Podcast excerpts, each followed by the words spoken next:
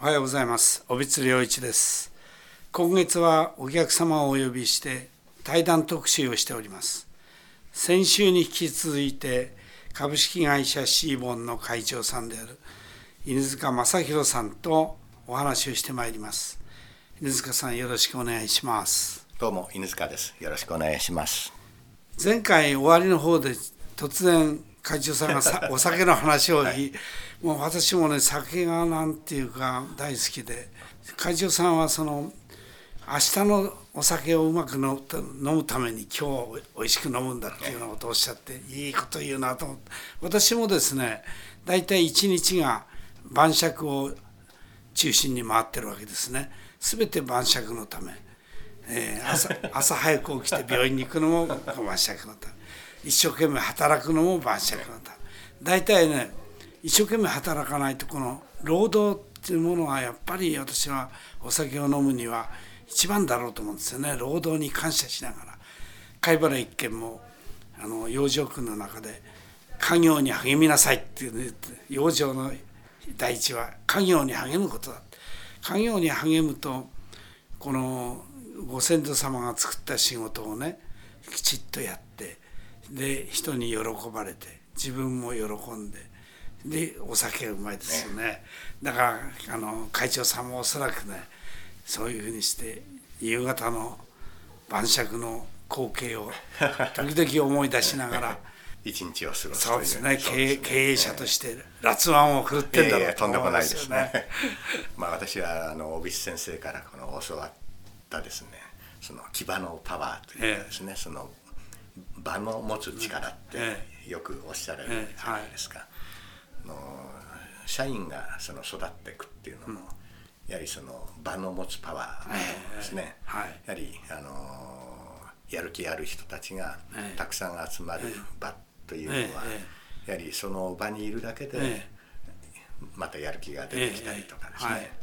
ですからそういうその人が成長していく場というのを提供するっていうのが私のその仕事なのかなと。ですからあの先生のようにあの毎日たくさんの患者さんを見てみたいなですねその仕事とは全くまあ違うんですけどもですね。でもあの夕方の晩酌のためにこれは本当にあの楽しく一日をあるいは一年を送るあるいは一生を送る 秘訣かもしれませんですね。そうですねあのね今その場の話になりましたけど確かにね会社さんとこの場はいいですよ。えー、いろいろな場面で会社さんとご一緒するんですけど例えば23人の若いスタッフを連れてね女性ですけどねで一緒にあの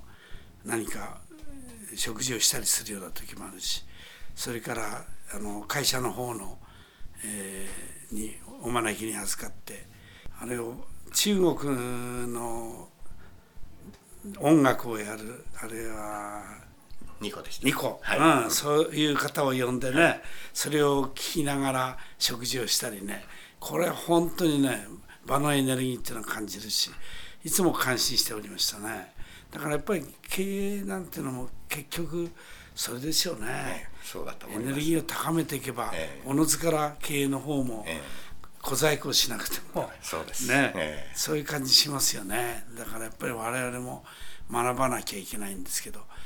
あの中国の人がですね私の仲間がこういうことを言う人がいまして